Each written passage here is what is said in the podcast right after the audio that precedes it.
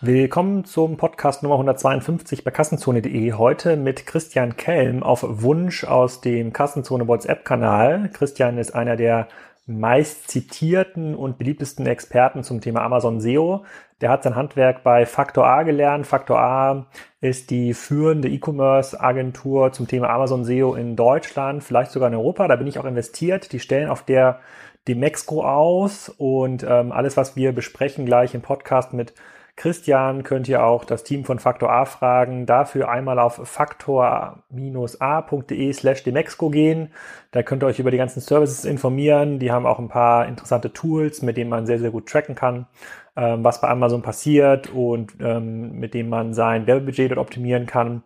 Äh, bevor ihr da aber reinschaut, hört euch erstmal an, was Christian zu sagen hat und was so die Realitäten heute sind im Bereich Amazon SEO. Viel Spaß!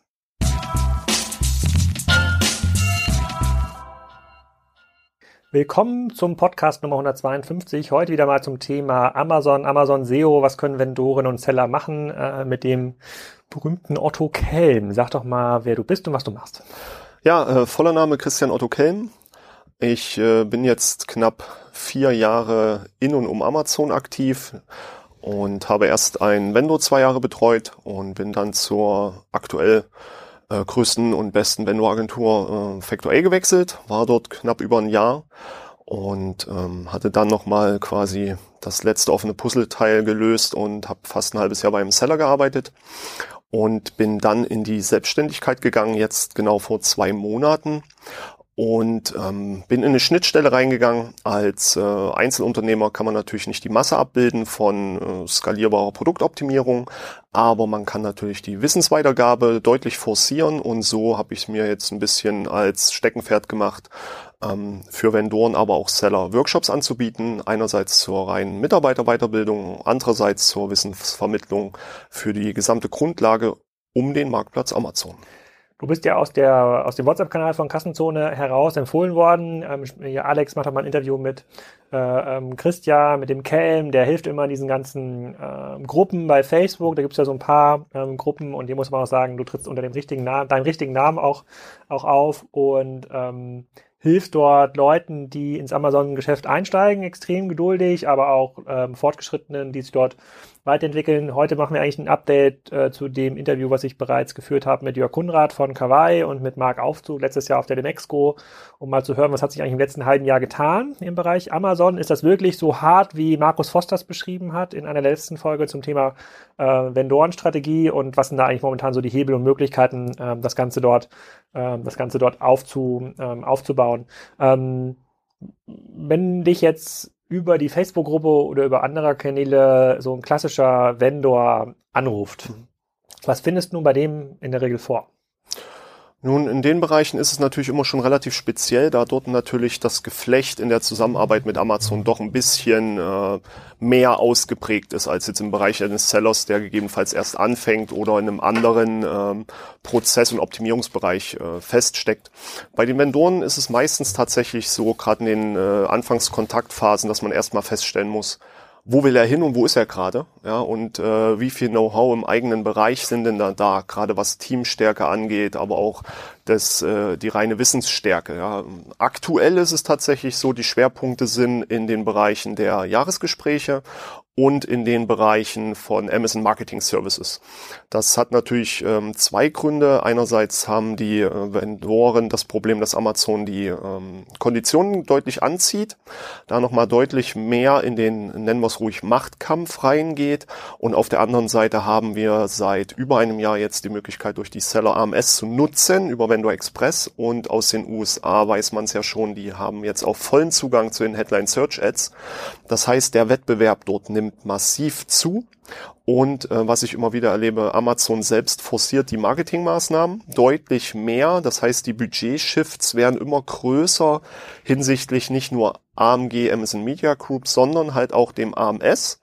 Und da das ja aber ein Eigenmanagement ist und nur in einem geringen Teil tatsächlich auch durch Amazon gemanagt wird, ähm, stellen sich dort relativ schnell operative Probleme auf. Ja, man kann sich das vorstellen, es ist ein anderes Konzept, ein anderer Marktplatz und die Werbung performt am Ende des Tages nur so gut wie der Content, der vorliegt. Und dadurch kommt es bei den Vendoren natürlich aktuell zu einem, zu einem sehr großen, ja, zu einem sehr großen Wissensloch Okay, dann lass uns noch mal ganz äh, eins noch mal äh, abarbeiten. Ähm, du sagst, die Konditionsverhandlungen seitens Amazon ziehen an. Der ja. Markus Vost hatte das im Interview äh, beschrieben. Man versucht ja als Vendor so lange wie möglich das Gespräch mit Amazon zu vermeiden, weil da geht es am Ende des Tages immer um Konditionen.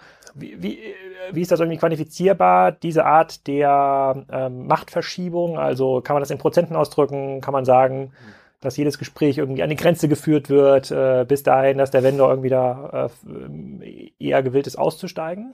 Also es ist tatsächlich so, ähm, dass Amazon immer noch so eine Marktposition genießt, in der wenig Gegenfragen gestellt werden und wenig Forderungen. Das äh, heißt, es, es steht und fällt schon mal damit mit dem Verständnis, wenn ich so ein Angebot oder ein Jahresangebot vorgelegt bekomme, ähm, ob ich die Vielfalt der ganzen Prozente, die dort stehen und, und Staffelungen und ähnlichen, ob ich die überhaupt wahrnehme, wie schlimm das in Summe ist. Ja, wenn man dann mit deutlich über 20, nahe 30 Prozent Gebühren am Ende des Tages rausgeht und diese nicht nach einem Marktpreis äh, Strategiefindung irgendwo mit abbilden kann, ja, dann gibt man ja direkt schon mal 30 Prozent des reinen EKs weg. Und dann ähm, vergessen halt viele Vendoren, dass sie einfach wirklich die Verträge mal in Ruhe lesen sollten, auch die längeren, die älteren Verträge angucken, wie so die Entwicklung ist von, von Jahr zu Jahr. Und bei dem Verhandlungshebeln ist aktuell das Problem, dass die meisten aus ihrem Bereich der Sortimentshygiene, Sortimentsbereinigung nicht rauskommen, weil sie die operativen Prozesse nicht sauber abbilden können hinsichtlich Content-Optimierung und ähnlichen. Und somit natürlich am Ende des Tages immer wieder auf dieselben ja, Ideen von Amazon wieder getrieben werden. Machen Sie doch einfach mehr Werbung, wird sich schon besser verkaufen. Wir können Ihnen ungefähr ausrechnen, welche Kurven Sie ähm, erreichen werden im Wachstum. Wenn man dann jedoch die Gegenfrage bei dem Vendor einfach stellt, ist das denn realistisch? Könnt ihr überhaupt so viel wachsen? 50 Prozent bis 2020, ist das realistisch für euch? Ja? Könnt ihr so viel Waren überhaupt ähm, zur Verfügung stellen? Dann kommt man doch schnell an den Punkt, ähm, dass die reine Gebührenforderung von Amazon weniger das Problem ist, sondern das Verständnis bei dem, der den Vertrag dann auch unterschreiben muss, bei dem Vendor selbst. Wie viel äh, Datenverständnis ist denn generell da bei den Vendoren? Mittlerweile ähm, kann man ja über verschiedene Tools Amazon relativ gut auswerten. Mhm. Es gibt immer wieder diese äh, Statistiken, die so rumgeistern. Über 50 Prozent aller Produktanfragen beginnen schon bei Amazon.de. Ja. Ähm, da kann man sich auch anschauen, nach was wird da eigentlich gesucht, in welchen Kategorien wird gesucht, wer setzt sich da durch. Also eigentlich das, was so Systrix, Searchmetrics in Deutschland aufgebaut haben vor mhm. zehn Jahren, das wiederholt sich jetzt in diesem Amazon-Bereich. Äh, ähm, Siehst du da schon viel im Einsatz dieser Tools bei den Vendoren? Mm, ja, viele Tools werden eingesetzt, jeglicher Art. Ähm, natürlich sind am Ende des Tages die, die rein spezifischen Tools, die in die, in die operative Unterstützung gehen, fast schon viel wichtiger, weil am Ende des Tages ist es nicht aktuell so wichtig, was verkaufen andere und wie viel, wenn man selbst die eigene Performance nicht hinkriegt. Das heißt, wenn man die eigenen Replenishment-Codes nicht versteht, wenn Produkte auf obsolet gesetzt werden, einfach von Amazon, das kann passieren, ähm, die dann nicht wieder aktiviert werden, wenn Bestellmengen nicht nachoptimiert werden. Ist das dieses Crap Out, was Markus Vost genannt hatte im letzten Interview? Ähm, nein, das weniger, das kommt dann natürlich noch hinzu, ähm, dass die Produkte einfach von Amazon als nicht verkaufsfähig bewertet werden. Dann kann es zu Umstellungen kommen, der, der Nachbestell-Code-Orders, aber es ist tatsächlich auch so, dass einfache technische äh, Situationen dazu führen, dass sich die Codes ändern. Ähm, aber auch da hat man eine Vielfalt an Grundlagenproblemen, dass vielleicht fünf bis zehn Prozent der Produkte im eigenen Vendor Central gar nicht die eigenen sind, aber in Summe auf den äh, Vendor-Umsatz mit eingerechnet werden. Äh, man trifft da aktuell tatsächlich so viele Kuriositäten an, dass die reine ähm, Tool-Verfügbarkeit zwar sehr gut ist, die auch mit ihren Daten sehr, sehr gut äh, umgehen können, aber auf reiner operativer Ebene es vielen noch nicht möglich ist, die einfachsten Berichte auszuwerten. Ja, die Vendoren haben eine sehr gute Lost Buy Box und Out of Stock Auswertung in ihrem Vendor Central. Für die meisten ist sie nicht zugänglich, weil die Berichtsebene nicht freigeschaltet ist oder sie wissen gar nicht, wo sie sich verstecken. Und äh, selbes gilt auch für eine monatliche Berichtsebene hinsichtlich der reinen ASIN-Abverkäufe an den Kunden, ja, die reinen äh, Umsatz- und Absatzsituationen. Da unterschätzt man einfach noch viel zu viel und ähm, lässt eigentlich alle Hebel weg, die durch diese Messbarkeiten entstehen können. Ja, und deswegen sind die Tools zwar sehr gut, im Einsatz auch, aber was damit gemacht wird, ist äh, immer noch ein bisschen mangelhaft. Okay, bevor wir da zu den operativen Ausgestaltungen kommen, auf der Vendorenseite können wir noch mal ganz kurz auf die Aussage hingehen von äh, Markus Voss, der meinte, das Sellerprogramm kann man eigentlich nur machen, wenn man ähm, im Direktvertrieb tätig ist und diese Ware auch exklusiv äh, ja. besitzt. Alle anderen Seller werden eigentlich momentan aus dem Markt ausgepreist durch verschiedene Mechanismen untereinander, durch eine Preisspirale. Ja. Die Hersteller haben eigentlich kein großes Interesse, die Seller dort ähm, zu unterstützen und ähm, forcieren das auch durch ähm, bestimmte Marktmaßnahmen. Jetzt sagst du, als Seller kann man auch auf äh, Werbeformate zurückgreifen, die bisher den Vendoren exklusiv vorbehalten ähm, waren. Also könnte ich jetzt auch, wenn ich ähm, WMF-Pfannen verkaufe, irgendwelche klassischen Banner einkaufen als Seller. Ja. Ähm, das verstehe ich ehrlich gesagt nicht so richtig, weil warum sollte ein Seller das denn machen? Nun, es ist oft so, dass die reine Performance, bei BMF jetzt gerade als Beispiel nicht, aber die reine, reine Grundperformance einiger Vendoren nicht dem Durchschnitt entspricht, um es positiv zu formulieren. Und der Seller, der dann äh, seine clevere Einkaufsstrategie durchführen kann, kann genau diese Produkte bewerben, um sie abzuverkaufen. Ja, also man nutzt im, im Endeffekt die mangelnde Kompetenz des Vendors aus, kann sich aber auf die Marke listen, braucht kein eigenes Brandbuilding, sondern ist tatsächlich als, als Reseller aktiv. Und wenn man dort eine clevere Auswahl der Produkte tätigt und sich die Vendoren auch in Ruhe vorher anguckt, wie so die standardmäßigen Einführungs-, Produkteinführungsprozesse sind oder die Abverkaufsprozesse, dann kann man durch eigene Werbung, wenn man die Buybox denn hat, sehr gut Abverkäufe erzielen, weil man keinen Wettbewerb auf den Produkten hat.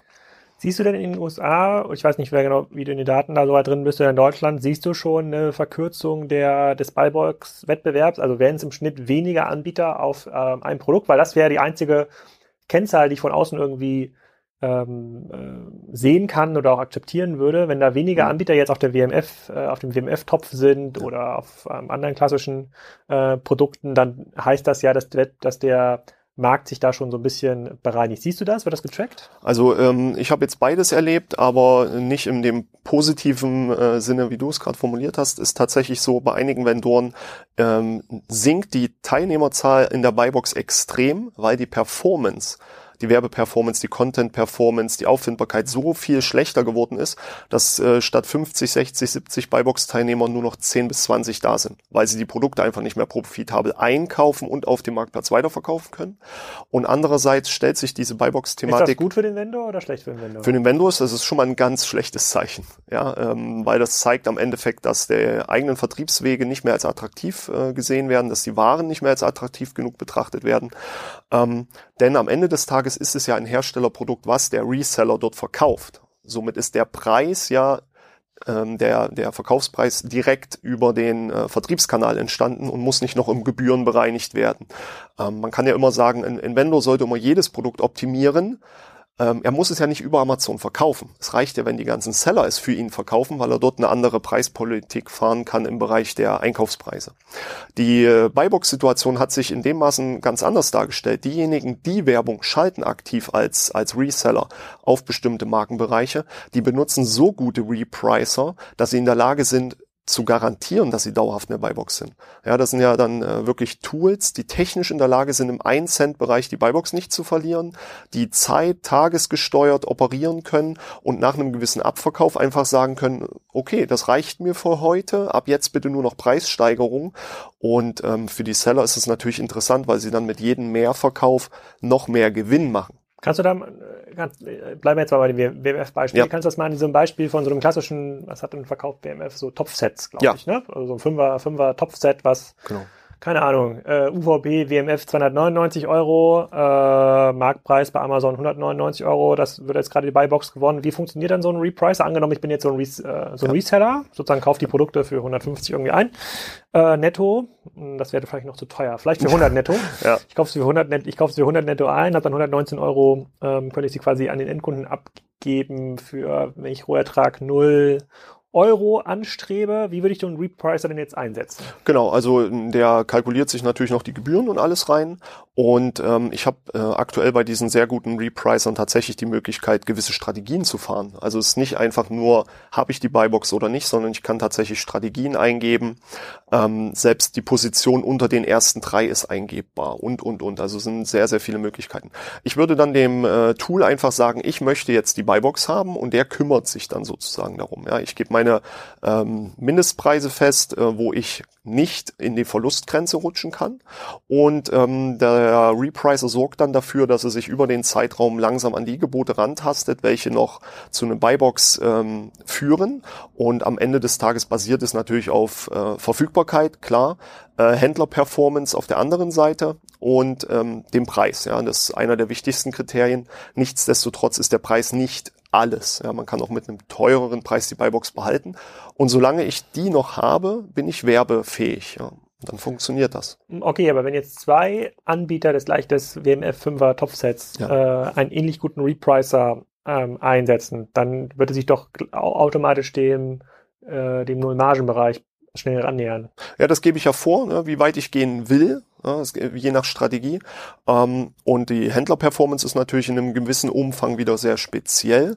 Und schlimmstenfalls gibt es so Beispiele von einer geteilten Buybox. Das kann mal passieren. Aber dadurch, dass das natürlich ein, ein kompetitives Feld ist über den ganzen Tag, äh, sich, sich doch schon einiges ändern kann. Ähm, und man ja auch niemals Gefahr läuft, äh, Werbung zu schalten auf ein Produkt, wo man keine Buybox hat, ist das ein schöner Hebel, um da aktuell ähm, tatsächlich Geld zu verdienen. Ja. Hm, das verstehe ich. Also was ich da noch nicht genau verstehe, ähm, angenommen, es gibt jetzt diese beiden super mhm. Seller für dieses, äh, für, ich bleib jetzt mal bei diesem Beispiel, das ist, glaube ich, am einfachsten für die Leser und Hörer, das zu verfolgen. Angenommen, es gibt jetzt zwei Seller, die eine gute Seller-Performance auch haben, also in den klassischen, nicht preisgetriebenen Kriterien ja. äh, gut sind, die setzen diese Tools ein, haben vielleicht aufgrund ihrer Größe ähnliche Einkaufskonditionen. Allein das wird ja dazu führen, dass für andere Seller dieses Produkt nicht mehr attraktiv ist, sie kriegen es quasi nicht mehr abverkauft über über Amazon. Dann, dann müsste sich irgendwann diese Buybox ja verkürzen.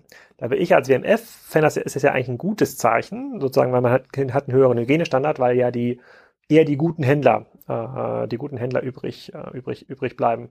Und wenn ich jetzt noch direkt an Amazon verkaufen würde und Amazon auch das Interesse hat, die Buybox zu gewinnen, nutzen sie ja quasi einen internen Repricer, würden ich auch mal einen Cent unter den, unter den äh, ähm, Händler setzen, dann wird die Buybox relativ schnell noch deutlich kürzer. Daraus kann ich jetzt nicht ableiten, dass das Produkt unattraktiver geworden ist für den, für den Markt. Genau, das ist richtig. In dem Fall wäre das tatsächlich so. Ähm, man muss dann einfach gucken, ähm, wie entwickelt sich das äh, Gesamtportfolio auch im Vertrieb. Ja? Man muss dann einfach sehen, wenn sich tatsächlich nur noch zwei ähm, Seller dafür interessieren, dieses Produkt dann noch einzukaufen bei WMF und dieses über den Marktplatz anzubieten, dann zeigt das ja schon, dass der, äh, dass die Preisstrategie am Ende am unteren äh, Limit angekommen ist. Ja, wo es dann aber auch schnell dazu führen kann und wird, je nachdem wie die Vendorenkonditionen sind, solche Fälle kenne ich auch, dass äh, gegebenenfalls die EK-Werte der Seller niedriger sind unter dem EK, den WMF von Amazon bekommt. Und wenn ich dann gewisse ähm, schlechte Verhandlungspositionen gegenüber Amazon hatte, kann es am Ende des Tages sein, dass Amazon es als so aggressiv bewertet, dass sie trotzdem unter dem EK das Produkt anbieten, um weiter die Buybox zu haben, um das Produkt am Marktplatz selbst anbieten zu können, dass äh, der Vendor am Ende des Tages sogar die Differenz bezahlen muss an Amazon. Also da haben wir natürlich einen Preiskonflikt, der nicht mehr für eine Performance eines Produktes spricht oder über eine Qualitätenaussage treffen lässt, sondern das sind ja dann eher so aus meiner Sicht ruinöse Bereiche. Denn am Ende des Tages zeigt es ja nur, gerade jetzt in, in so einem Beispiel mit, mit Kochtopfsets, dass die breite Vertriebssituation in den ganzen ähm, äh, Shops, wo man sie einkaufen kann, früher Fachländ äh, Fachhändler, heute gegebenenfalls jeder andere Laden, der irgendwie eine Online-Anbindung genießt, seine Produkte nicht mehr weiterhin über den Marktplatz loswerden kann, deswegen am Ende des Tages weniger einkaufen wird bei WMF. Das heißt, am Ende äh, reduziert sich der Preis auf dem Marktplatz. Es wird weniger Abverkauf stattfinden in den Bereichen des äh, Wettkampfs und es wird sich ein neuer Endkundenpreis finden. Das ist ja dann eher das äh, interessante Thema, dass es nicht profitabel ist für die Anbieter, aber für den Kunden als solchen. Weiß nicht, ich würde da nicht 100% mitgeben. Also es gehen quasi die Leute raus, die vielleicht noch so ein kleines Mom and Pub äh, haben genau. und ähm, ihre Ware dann nicht mehr über den Marktplatz loswerden äh, können, aber wahrscheinlich das Geschäft selber auch schon ziemlich unter Druck. Also ich, also das kommt zumindest darauf an, was man am Markt glaubt oder welche Sicht man hat. So die Kassenzone-Perspektive Da würde ich halt sagen, das ist eine vorgezogene Marktbereinigung, die ist unumgänglich nach, äh, nach vorne raus. Deswegen wäre es ja umso interessanter mal, da werde ich mir im Nachgang noch mal ein paar Beispiele angucken, wo das schon ist, mhm. äh, wo das schon der Fall ist und äh, mir aus Herstellerperspektive noch mal bestätigen lassen, ob das wirklich schlecht oder gut ist für die komplette Distributionsstrategie. Ähm, ich glaube, eine Buybox, wo so 60, 70 Anbieter äh, drin sind, macht eigentlich für keinen Sinn, weder für die Seller noch für den, äh, noch für Amazon, noch für ähm, den, den Anbieter. Ähm, ja, aber jetzt, das, was du beschreibst, ähm, kannst du da ein bisschen was zu sagen, wie viel Aufwand muss dann eigentlich so ein Seller betreiben, der so einen großen Account hat, also der vielleicht so ein paar Millionen schon im Jahr über Amazon ähm, drüber verwaltet. Also was steht denn da personell eigentlich dahinter, um einen Repricer ordentlich einzustellen, um die Einkaufsverhandlungen ordentlich zu führen? Ähm, als Seller hat er ja nicht so viel zu tun mit dem Thema Produktdaten. Das holt er sich ja direkt über Amazon oder vom, äh, vom, äh, vom, vom, vom Vendor. Aber was steckt denn eigentlich dahinter, um das zu können? Ja, das äh, wäre ja dann das Beispiel des äh, einfachen Resellers. Ja. Ähm, ich bin da immer sehr äh, gemein und formuliere es eher so, er hat nichts anderes zu tun als die Warenbestandspflege ja, und den, äh, den Preis äh, zu pflegen. Das heißt, er ist ja ein klassisches Einkaufs-Wiederverkaufsgeschäft. Ähm, das funktioniert in den Beispielen, die man so immer mal wieder hört, sehr, sehr gut mit wenig Personal, da ein Großteil der ganzen Bereiche einfach outgesourced werden kann. Der Haken an der Sache ist, wenn man das ähm, als, als nicht mit stationärem Geschäft gekoppelter Online-Verkäufer abbilden will, sondern wirklich als reines Online-Business, Resell-Business, dann hat man das Problem, dass man nicht mehr heutzutage jedes Produkt zu den gleichen Konditionen überall am Markt bekommt. Ja, ähm, viele Marken wollen schon, dass sich derjenige, der die Produkte verkauft, vorstellt, erklärt, was hat er vor, was ist so sein Ziel und man kann ja dann schlecht sagen, ja, ich habe vor, ihre Preisstrategie auf Amazon zu unterbieten und äh, sie selbst vom Marktplatz zu nehmen und nur noch äh, ihre Produkte über meinen Kanal zu verkaufen. Ähm, und da muss man einfach gucken. Diese aggressiven Strategien funktionieren aktuell sehr, sehr gut, aber sind natürlich eher weniger die, die grundlegende Strategie. Okay, das sagst, äh, das sind, das sind im Grunde genommen Strategien, die schon eine funktionierende ähm, Seller-Vendor-Beziehung haben, also irgendwie Produkte irgendwo herbekommen, die können damit ihren, äh, ihren Bestand optimal äh, managen, aber die Leute, mit denen du auch chattest in den äh, Facebook-Gruppen, ja, das werden ja nicht diejenigen sein, die bei einem WMF oder bei einem Fistler oder bei, bei, bei meinem Adidas jetzt noch irgendwie Bestand bekommen, ähm, weil die haben da gar keine, wenn sie sagen, sie haben noch nicht mal einen Online-Shop, sondern Marktplätze verkaufen. Ich bin mir jetzt nicht ganz sicher, ob das äh, im Vertriebsbereich bei äh, den klassischen Herstellern auf offene Ohren stößt. Das sind ja dann diejenigen, die anfangen, übers Ausland zu importieren, sozusagen, oder Eigenmarken zu entwickeln. Da gibt's ja auch hanebüchende Geschichten äh, in, in, in dem Bereich. Ähm, was, was beobachtest du da? Geht das eigentlich ganz gut? Also gibt es quasi diese Story von, ich importiere mir einen Container oder einen halben Container Ware und optimiere das dann für Amazon. Gibt es da viele Erfolgsgeschichten und ist es ein bisschen wie Lotto spielen und es gibt nur wenige Gewinner und viele Verlierer. Ja, also ähm, es, es wird ja immer gerne die letzten Jahre darüber gesprochen, diese Goldgräberstimmung, ja, und wer verdient am Ende nur ähm, die, die die Schaufeln und die Äxte anbieten, ja, vielleicht noch die Eimer und die den Wasserzufluss zum Reinigen des äh, geschürften Materials irgendwie äh, zur Verfügung stellen. Ähm, man merkt, wie sehr Online-Kurse und ähm, frühzeitige ähm, Erfolgsgeschichten dazu führen, dass alles über einen Kamm geschoren wird ähm, dass alle in dem Knoblauchpressen denken irgendwie fest äh, sind, ja, und eine einfache Anpassung eines Produktes mit einem eigenen Nebel oder ähnlichen so ein, zwei Jahre lang gut funktioniert hat. Wo, woher ähm, kommt das Beispiel mit der Knoblauchpresse? Das kann ich gar nicht sagen. Es ist immer dieses, äh, ich bin da reingekommen, äh, reingefallen sozusagen, in Anführungsstrichen, und es hieß überall die Knoblauchpresse. Also ja. einer muss mal sehr, sehr erfolgreich gewesen sein mit Knoblauchpressen auf Notier Amazon. mir das mal, ich guck mir das mal an, was da in dem Bereich noch geht. Ja, ähm, soll wohl viel gehen, ja. Ähm, nein, man muss einfach sehen, aus dem Bereich gewachsen ist ja die ganze Private Label Szene, ähm, was sehr, sehr gut funktioniert hat in den Detailbereichen, in den Einzelbeispielen. Und da kommt man zu so einem Grundproblem, es sind Einzelbeispiele. Die sind nicht generalisiert auf alles anwendbar. Und da suchen sich sehr viele Leute relativ schnell mit wenig Geld die falschen Vorbildgeschichten, äh, versuchen die zu reproduzieren und sind im eigenen Kategorie- und Produktportfolio teilweise völlig falsch ausgerichtet und scheitern. Und ich muss sagen, aktuell merke ich es halt ähm, durch den ähm, ja, gestiegenen Kontakt in den Facebook-Gruppen hat man sehr, sehr gute Kontakte, auch sehr erfolgreiche, aber sehr, sehr oft auch ähm, die Grundproblematiken, dass Logistik vielleicht noch funktioniert, steuerrechtliche Anbindung auch noch funktioniert, aber man dann so, wenn das Produkt da ist, irgendwie sich mit dem Bereich Amazon vergisst, detailliert genug auszusetzen, ähm, in, auseinanderzusetzen, ein Produkt launcht mit ja, teilweise sehr harten Mitteln wie Bewertungen einkaufen, sich irgendwelche Coupons holt. Hauptsache, man erzeugt Bewertungen und äh, gibt viele Produkte weg. Aber Sales am Ende des Tages werden nicht, nicht erzeugt. Das Ganze wird dann noch unterstützt mit mehr Werbung und Genauso wie es bei der Digitalisierung gilt, äh, ist es bei Produkten nicht anders. Ein schlechtes Produkt verkauft sich nicht durch Werbung besser. Ja, und ähm, da trifft man dann doch schon sehr oft äh, eher die harten Beispiele und nicht die, äh, ja, die Unicorns oder überhaupt äh, wenigstens die, die dann lange am oben bleiben. Ja.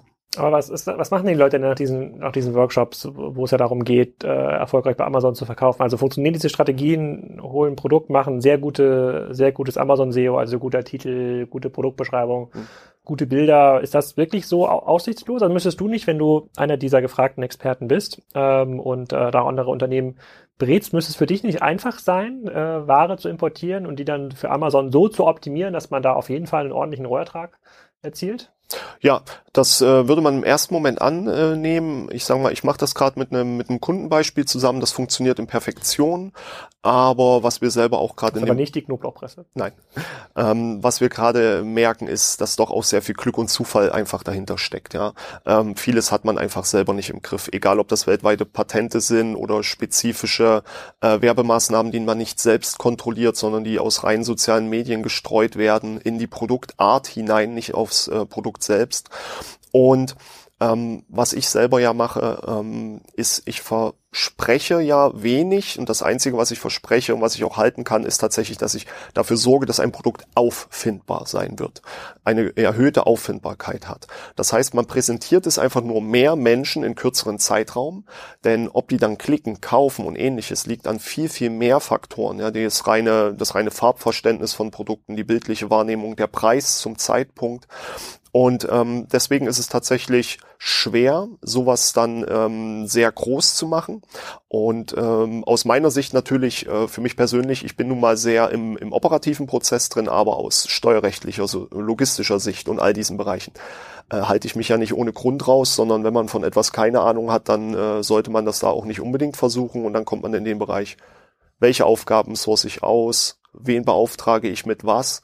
Und dann ist man in so vielen Prozessen drin, dass man mit dem normalen Unternehmergedanken schon so tief im reinen Unternehmertum ist. Das ist überhaupt gar nicht das Ziel. Okay, dann vielleicht nochmal ein ganz kurzer Ausblick auf dieses, auf das, auf neue AMS-Möglichkeiten, äh, die ja dann in den USA schon in Sellern zur Verfügung stehen. Gibt's da nicht auch mal wieder so neue kleine Sachen, wo man so merkt, so, oh, guck mal hier in dem Bereich Knoblauch, Knoblauchpresse, Kochtöpfe, das, dieses Werbeformat, das nutzt gar keiner. Da kann ich so für einen, da zahle ich für einen Klick noch einen Cent, ja, da kriege ich jetzt hier richtig Ware drüber geschoben äh, und drehe die dann einmal, äh, ein, einmal ums Eck. Gibt's da nicht viel Neues oder ist das schon so ein großer, transparenter Bereich, ähm, dass da eigentlich jede, jede Arbitragemöglichkeit innerhalb kürzester Zeit aus dem Markt verschwindet. Ja, ähm, ist ja tatsächlich ähm, zweifach zu beurteilen. Einerseits gibt es nur noch ganz wenige Bereiche, die tatsächlich ohne Werbung laufen, aufgrund der Tatsache, dass die äh, ganz großen Vendoren natürlich in den letzten ein, zwei Jahren tatsächlich Geschwindigkeit aufgenommen haben. Ja, ähm, Der Vorteil ist, ich brauche dafür kein spezielles Team, kein spezielles Marktplatzwissen, sondern die eigentlichen Werbeagenturen, die aus den Klickpreis äh, Systematiken kommen, sind natürlich schon in der Lage gewesen, sich das Wissen anzueignen und das für die sehr Großen anzubieten. Ähm, das heißt, der Wettbewerb ist grundsätzlich gestiegen in fast allen Bereichen. Und wenn natürlich fast äh, ein, zwei Jahre lang sehr viel gepredigt wird, der Longtail-Bereich ist der, wo man sehr viel Geld verdienen kann, dann wird sich relativ schnell zeigen, dass natürlich alle mehr ähm, Entschuldigung, dass natürlich viel mehr Leute in den Bereich reingehen. Was ich immer wieder merke, ist bei vielen äh, Vendoren, die Marke ist tatsächlich das, was noch funktioniert. Ja? Das heißt, ein großer Teil der, der Performance über AMS kommt nur noch über den Markennamen zustande, dort wo die guten Werte erzielt werden. Alle anderen Werte sind sehr, sehr spezifisch, äh, Produktnamen spezifisch oder ähnliches. Also nochmal ein Beispiel sozusagen, also WMF funktioniert, äh, ist wie im Grunde Brand Marketing bei, äh, bei SEA, das funktioniert noch gut, bietet quasi gute, gute Kuren, also man kann quasi mit ähm, überschaubaren Budgets da noch viel erreichen, ja. ähm, aber sowas wie ähm, Kochtopf-Set für kleinen Haushalt, äh, das ist schon extrem schwierig da zu performen. Ja. Wir dürfen ja in dem speziellen Beispiel nicht vergessen, wir haben noch ein, wir haben einen Celit mit da drin hängen, wir haben da einen Fissler mit drin hängen, wir haben da noch die, die Premium-Bereiche mit Le Croix, ähm, mit äh, Tefal, wir haben Amazon selber mit drinne stecken und das sind ja nun nicht gerade budgetlimitierte Brands, die sich natürlich dann relativ schnell auch äh, gegenseitig feststellen, gegenseitig hochbieten. Aber aufgrund der hohen Margen, die bei so einem Produkt übrig bleiben, wegen dem hohen VK, dem hohen EK, äh, sehr, sehr harte Wege gehen können. Ja. Hat Amazon schon eine Haushaltsmarke? Ja, da gibt's auch Läuft Pfannen alles unter Amazon Basics, ja, schon, schon sehr lange. Pfannen ja. und okay, dann ja. muss ich mal nachschauen. Okay, dann, dann stellt sich für mich die zweite Frage. Jetzt kommst du zu so einem Vendoren, ja, und du sagst ja selber, du bist, äh, du gibst Hilfe zur Selbsthilfe. Äh, findest dort einen Account vor, wo, ja, wo es vielleicht schon jemanden gibt, der sich um dieses Amazon-Thema ähm, kümmert. Der hat vielleicht 2000, 3000 Produkte. Das ist so eine klassische Größenordnung für so einen Hersteller aus Deutschland. Ähm, wen musst du denn einstellen? Welche Kompetenzen musst du denn ähm, überhaupt noch aufbauen? Kann man diese Sachen, die aufgebaut werden müssen, überhaupt an allen Standorten in Deutschland aufbauen? Was ist da so deine Erfahrung zurzeit? Ja, also ähm, einerseits ähm, können wir das an allen Standorten in, in Deutschland aufbauen. Ähm, das ist mittlerweile ja das tatsächlich äh, am meisten unterschätzte äh, Merkmal eines eines Jobs. Ja, wir sind jetzt im, im 21. Jahrhundert und die Remote-Arbeit ist einfach etwas, was sich äh, immer mehr durchsetzt. Ja, und wenn ich einen Spezialisten, eine Fachkraft haben will, dann muss man das manchmal auch zu Konditionen der Fachkraft erledigen beschäftigen.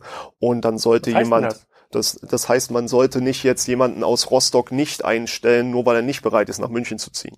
Ja, ähm, das ähm, macht es schon mal deutlich einfacher. Das äh, Kernproblem, was ich die letzten Jahre erlebt habe, ist, dass die äh, Vendoren bei der Ausschreibung von Stellen meistens nicht wissen, wie sie jemanden ansprechen sollen. Man nennt es Online-Marketing-Manager, man nennt es ähm, Suchmaschinenmanagement, man nennt es Marktplatzmanager, E-Commerce-Manager, Key-Account-Manager, Marketplaces und, und, und. Und somit wissen natürlich die Fachkräfte selbst gar nicht, wer sie genau sucht und ansprechen möchte. Und wie viel, ähm, wie viel, also zu dem Thema, was du gerade nennst, da hatte auch der hat Lennart Paul äh, einen ganz, ganz spannenden ähm, Artikel geschrieben mit äh, besonders schlechten Beispiel für Stellenanzeigen. Da hat jetzt, welche Firma war das? Äh, er hat auch ein Beispiel da rein. Äh, Makra, ein dynamisches Unternehmen im Bereich Arbeitsschutz, Hautschutz, die suchen da ähm, inhaltliche Planung, SEO, Newsletter-Marketing, Erstellung von Präsentationsvideomaterial, Betreuung der Marktplätze, also die einigen Wollmilchsau, da sieht man schon so ein bisschen, die sind auch hilflos, das machen ja nicht absichtlich so schlecht, sondern die wissen es einfach nicht besser. Ja. Ähm, aber wie viele Leute braucht man denn also für so einen, nehmen wir mal Beispielgröße 100 Millionen Euro äh, Innenumsatz für so einen äh, klassischen ähm, Vendor, der für Amazon vielleicht schon ein, zwei Millionen macht, braucht er ein Leute, braucht er zwei, braucht er drei, muss der da Tool-Know-how aufbauen, wie viel Budget muss der hinterlegen? Ja, ähm, also rein jetzt budgetspezifisch äh, würde ich es gar nicht festlegen, äh, weil Marketingbudgets sind natürlich äh, relativ allumfassend, auch in der Höhe. Ähm, rein personell ist es meistens doch äh, sehr einfach darzustellen. Man benötigt ja eine Person, die sich grundsätzlich mit dem Thema Account Handling auseinandersetzt. Das heißt, dieses ganze Fallmanagement, die Kommunikation mit Amazon äh, führt. Dann äh, hat man mittlerweile immer den Bereich der reinen Strafzahlung, Widersprüche, Rechnungslegung, die ganzen Buchungsbereiche, dass die auch richtig zugeordnet werden. Viele Vendoren vergessen einfach Ende des Jahres alle Rechnungen, die Amazon mal gestellt hat, im Marketingbereichen zusammenzurechnen und gegenzurechnen, wie viel Geld weggegangen ist. Dann sollte man pro Land definitiv einen, wenn man die äh, Contentpflege selbstständig macht, zwei Landessprachler eigentlich einplanen. Einfach schon bei dem Produktportfolio von äh, 2.000 bis 3.000 Produkten geht es ja nicht nur darum, neue Produkte anzulegen, sondern auch die aktiven Produkte marktplatzüblich ähm, auf dem neuesten Stand zu halten. Und ähm, dann kommt das Thema ähm, Kundensupport dazu und, und viele andere Bereiche. Äh, ich durfte in Würzburg da mal ein äh, System vorstellen, wie man aus den relevanten Bereichen, die man im normalen Unternehmen hat, ähm, jeweils genau so viel Teile rausnehmen kann über den normalen Arbeitsprozess, der im Unternehmen eh ähm, anzutreffen ist, dass man überall so fünf bis 15 Prozent der eigentlichen Arbeitsleistung einfach rausnimmt, indem man die wichtige Arbeitsleistung für den Marktplatz Amazon schon dann integriert, wenn sie anfällt. Das heißt, so ein äh, Upload-Sheet gibt man auch dem Produktmanager schon mal mit nach China, damit dort schon klar gemacht werden kann, ich benötige folgende Informationen. Und man reduziert dann ähm, insgesamt den Arbeitsaufwand deutlich. Das heißt, es geht nicht nur darum, neue Personen einzustellen, sondern auch einfach die Prozesse, die man hat, nochmal für den Marktplatz ein bisschen nachzuschärfen. Aber ähm, da kommt man in Summe gerne schon deutlich über zehn Leute. Ja, schon nur für Europa. Okay, aber gut, das ist ja schon äh, bei, einem, bei einem Hersteller, der vielleicht im Konsum, Konsumgüterbereich aktiv ist, 100 Millionen Euro Innenumsatz hat, zehn Leute mehr in der Verwaltung, das ist schon äh, ein ja. Wort. Und du ja. sagst aber, mit neuen Arbeitsmodellen kann man das auch in Castrop-Rauxel, Wuppertal, äh, irgendwo in der Nähe von Stuttgart, kriegt man das auch irgendwie hin, die Leute einzustellen. Ja, auf jeden Fall. Also ähm, Einerseits gibt es diese tollen Vermittlungsplattformen mittlerweile, die, die ja auch Amazon-spezifisch sind. Da geht es nicht mehr nur um Interimsmanager, die vermittelt werden, sondern auch einfach äh, Fachkräfte, die wirklich wissen, was sie tun, sei es im Marketing oder im Content-Bereich. Und über die internationalen Schienen äh, vergessen ja viele, dass sie eh äh, Außenstellen haben in dem jeweiligen Land, so gut wie immer. Und dort findet man natürlich auch äh, qualifizierte Fachkräfte, die natürlich nicht immer jetzt unbedingt voll angestellt werden müssen. Und findest du da auch Vendoren, die so ein bisschen verbohrt sind, die sagen, das ist alles totaler Quatsch, äh, ich Amazon sollte sich eher nach uns richten? Ja. Ja, natürlich. Das äh, trifft man äh, oftmals. Es gibt natürlich Vendoren ab einer gewissen Größe, die das auch schaffen, äh, die Amazon dazu bringen, dass nicht die AGBs und zu unterschrieben sind, sondern dass dann Amazon die AGBs schlicht und ergreifend unterschreiben muss. Aber in vielen Fällen hat man tatsächlich immer noch das äh, Grundproblem, dass die Strukturen und Führungssysteme Amazon noch nicht als relevant wahrnehmen. Aber die Begründung ist meistens sehr stichhaltig. Die bedeutet am Ende des Tages immer, wir machen gar nicht genug Umsatz mit Amazon, als das, das uns wichtig sein könnte. Wenn man insgesamt nur ein, zwei, drei, wenn es sogar mal ein bisschen mehr sind, vier Prozent mit Amazon macht, dann ist das für die meisten einfach gar nicht äh, beachtenswert, ähm, weil sie da natürlich auch nicht die Hebel sehen und die langfristige Perspektive sehen, dass das auch relativ schnell mal 10 oder 15 Prozent sein könnten weil sie den äh, Switch vom Kunden zu Amazon, ich will nicht sagen ignorieren, aber doch äh, fahrlässig nicht genug Beachtung schenken und weiterhin auf ihren stationären Konzepten oder Online-Shops äh, sitzen. Sehr spannend. Und äh, wie lange dauert bis so ein Vendor, der gesagt, das für sich erkannt hat und gesagt, das ist für mich wichtig, ich wachse jedes Jahr 20 Prozent, 30 Prozent, 40 Prozent, wo man mal sagen muss, 20 Prozent Wachstum ist ja nur Wachstum mit dem Markt, das ist ja quasi noch nicht mehr Wachstum in der Kategorie, das ist eigentlich schlecht. Also 20 Prozent wäre eine schlechte Performance bei Amazon und muss also 30, 40, 50 Prozent äh, ähm, äh, wachsen, also deutlich über dem, wie Amazon in der gesamten Kategorie wächst, dann hat man ja auf, dann, dann hat man, dann kann WMS gegenüber Fissler Marktanteile ähm, gewinnen. Ähm, wie lange dauert das von, ich habe erkannt, dass ich dort stärker sein muss, ich brauche ähm, Leute, bis hin zu dem Status, wo man sagt, okay, der könnte es jetzt auch mit KW-Commerce ähm, aufnehmen, mhm. vom Know-how-Set, vom, vom Skill-Set. Für die, die es nicht wissen, wir hatten ja KW-Commerce auch mal mit hier im Interview mit Jens Wasel, die sehr erfolgreich sind mit ein paar Marken, unter anderem KW Mobile, im Smartphone-Zubehör genau. im weitesten Sinne ähm, die da ein großes Team in Berlin aufgebaut haben und da technisch sehr, sehr ambitioniert rangehen. Also wie lange dauert es eigentlich, bis man so einen Stand erreicht hat? Ähm, nun, man hat ja in gewissem Umfang ähm, einen Vorteil bei den Vendoren, die einfach in der Produktdatenpflege oftmals liegen, da sie aus althergebrachten Systematiken kommen. Das heißt, dass dort die, die Warenpflege ähm, und die IT-Systeme zwar gegebenenfalls für den Bereich Digitalisierung nicht genau passen, aber für den Bereich der Produkt- und Datenpflege sehr, sehr, sehr hoch äh, sind. Ähm, man muss leider auch sagen, dass äh, man könnte deutlich schneller sein, aber man hat ja zwei Prozesse. Einerseits hat man erstmal die Status Quo-Feststellung, wie groß ist die Bugwelle, die ich mit mir schleppe. Und wenn man dann standesgemäß sagt, ja, man verkauft zwei bis 3.000 verschiedene Artikel auf Amazon und sich dann im Windows Central mal so ein paar Sachen anguckt und merkt, es sind eigentlich 10.000, ähm, dann hat, ist die Bugwelle doch recht groß, die abzuarbeiten ist. Im zweiten Moment ähm, ist es dann die reine Feststellung, dass das, was ein Berater oder, oder externe äh, Fachkräfte dann doch sagen, dass das auch wahrgenommen wird und für eine Umsetzung ähm, die Mittel bereitgestellt werden. Ja? Und ähm, dann ist es natürlich so, du musst einerseits Mitarbeiter finden, andererseits ausbilden. Ja, die zwei Wege hast du ja. Und dann spricht man doch schon relativ schnell von alleine drei bis sechs Monaten, bis überhaupt diese Entscheidung ähm, zu einer Umsetzung geführt hat, wo wirklich du auch Personal abrufen kannst. Die ähm, cleveren würden natürlich immer sagen, die Bugwelle würden sie erstmal mit einer Agentur aussteuern.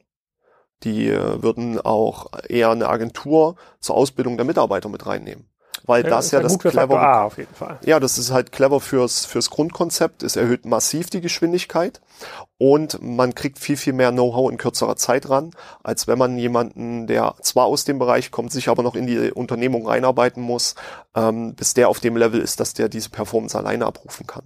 Und man muss natürlich so sehen, wenn man das jetzt auf ein, auf ein Beispiel wie KM-Commerce äh, runterbrechen äh, möchte, man hat einen ganz anderen Vergleichspunkt einfach weil ja da auch schon wieder seit 2011 ungefähr sechs Jahre historische Entwicklung drinne stecken, die eine Agilität erzeugt haben, die natürlich von den Gründern her immer wieder ähm, aktiv gehalten wird und man dann nicht so in diese in diese Phasen kommt, wo es quasi ein bisschen zurückgeht oder sich äh, ein bisschen wieder die die Motivation und die, die das Marktbewusstsein äh, schwächt. Und ähm, dann kommt man relativ schnell aber auch zu guten Werten und das äh, erlebe ich ja äh, einerseits aus dem Agenturgeschäft kenne ich es ja, aber auch in der, in der eigenen Schulung, was ich selber in den Workshops mache. Es sind oft so viele Kleinigkeiten, Stellschrauben, diese Quick Wins. Davon gibt es doch aktuell immer noch genug, die dazu führen, dass man doch sehr, sehr schnell eine, eine Performance-Steigerung sieht dass das natürlich nicht sofort diese 50 Prozent oder wenigstens 20 bis 30 Prozent sind, das ist soweit klar. Aber es motiviert einerseits die Mitarbeiter, die beschäftigt sind, aber es zeigt auch den Entscheidern auf, dass ein Mehr an Mitarbeitern gegebenenfalls deutlich mehr bringt. Und man, man weiß ja, dass so eine AMG äh, Werbemaßnahmen deutlich hohe sechsstellige Budgets einfach mal wegnimmt, für die man auch gerne ohne Probleme zwei voll ausgebildete Amazon Fachkräfte bekommen kann. Und wenn man sich die zwei Werte dann einfach mal gegenüberhält, das mache ich immer gerne in den Workshops. AMG, was meinst du damit? Äh, Amazon Media Group. Ah. Die höheren Bannerwerbungen sind ja doch äh, kostentechnisch sehr intensiv, wenn man sie nicht ordentlich verhandelt. Und ähm, dann habe ich relativ schnell sehr, sehr starke Fachkräfte in meinem Unternehmen, äh, die viel, viel mehr erreichen können, weil sie ja länger da sind, ein Jahr, zwei Jahre, deutlich länger, als eine AMG-Maßnahme, die über ein Quartal ausgesteuert wurde. Okay, und wenn du jetzt die Christian Otto Kell Medaille verleihen müsstest für besonders äh, gute Vendoren, äh, das müssen jetzt ja nicht deine Beratungskunden sein, das können ja auch andere ähm, andere sein. Welche Hersteller machen das heute schon gut? Äh, kann auch global sein, muss gar nicht in Deutschland sein. Wenn, welche nutzt du in Workshops als Vorbild? Weil das, guck mal hier, die sind jetzt hier nicht nur bei ihren Top 10 Produkten, sondern wirklich ja. mal bei einer bei so 60, 70, 80 Prozent ihrer Produkte auf einem guten Stand. Hier wird viel aktualisiert, hier wird auf Rezession beantwortet, äh, hier, hier werden irgendwie Updates eingespielt, wo man so merkt, sie nutzen die Tools. Ja, ähm, also es ist immer so ein, ähm, ein zweischneidiges Schwert. Ähm, einerseits natürlich zwischen dem, was man selber mit aufgebaut und betreut hat, andererseits zwischen den zwischen den eigenen äh, Vorstellungen. Ähm, rein aus Markensicht ähm, ist es tatsächlich so, dass äh, Lego eine Performance äh, etabliert hat, die ist sehr, sehr, sehr, sehr gut. Ähm, aufgrund der Kinder bin ich da immer regelmäßig dran äh, auf Amazon. Weißt du, wie groß das Team ist, was bei Lego nein, Amazon betreut? Tatsächlich nicht. Aber die, äh, die Entwicklung der reinen Produktseiten über die letzten vier Jahre, die äh, Marketingstruktur, die ja aufgebaut wurde, jetzt im, im europäischen Bereich und dann die, natürlich auch über die Kanäle hinweggegangen ist. das heißt äh, jetzt nicht nur Amazon, die ist sehr sehr gut, sehr sehr performant, was man da was man da sehen kann. Aber es ist natürlich eine Weltmarke, da brauchen wir nicht drüber sprechen. Ansonsten ist es so, dass ähm, die Vendoren, die ich selbst kenne als Beispiel, ohne die jetzt im Detail nennen zu wollen, vorrangig Agentur Zusammenarbeiter sind und dadurch natürlich einen höheren Wissensstand und eine deutlich bessere Marktperformance hinbekommen haben. Okay, aber der, dem steht ja erstmal diese Erkenntnis zuvor. Und ja. du sagst ja, du hast ja auch in der Vorbereitung für das Interview aufgeschrieben, es läuft nach zwei Regeln. Wer nicht gefunden wird, kann nicht verkaufen. Was man nicht messen kann, kann man nicht steuern. Ähm, ich glaube, das ist ja schon, da steckt man ja schon drin in diesem Amazon-Thema. Es, es, gibt immer noch genug äh, Vendoren, die das, glaube ich, gar nicht so richtig ernst nehmen, denen noch eine klassische Distributionsstrategie fehlt, die ja. immer noch keine paneuropäischen äh, Vertragswerke haben und das einzeln über die Länder steuern. Äh, ein gefundenes Fressen für viele Seller, ein gefundenes Fressen für ähm, für ähm, Amazon. Ähm, es bleibt weiterhin spannend in diesem Markt. Da wird, glaube ich, noch eine ganze Menge äh, ähm, passieren. Wir sind hier schon wieder an der Podcast-Schallgrenze angekommen. Das passiert in letzter Zeit häufiger, müssen hier schon einen kleinen Cut machen. Vielleicht machen wir nochmal einen zweiten Teil. Wir lassen den Leuten auf jeden Fall die Möglichkeit, äh, Fragen zu stellen, auch nochmal ganz, ganz operative Fragen zu stellen. Wir posten das auch nochmal in der Facebook-Gruppe, damit äh, die Leute auch ein richtiges Gesicht sehen im, im Video. Ähm, danke für deine Zeit, danke für die sehr, sehr offenen Antworten. Herzlichen Glückwunsch an Lego für die Christian Otto Kell-Medaille. Vielleicht können wir da einen kleinen Pokal ja. äh, äh, auch hinschicken. Und äh, dann bis zum nächsten Mal. Danke. Wenn euch das gefallen hat, dann schaut vorbei auf faktor-a.de slash dnexco. Da könnt ihr das ganze Gespräch nochmal vertiefen. Ich denke mal, Christian wird auch vor Ort sein. Er arbeitet zwar zurzeit nicht bei Faktor A, aber er ist noch in diesem Umfeld aktiv und steht euch dort sicherlich auch Rede und Antwort.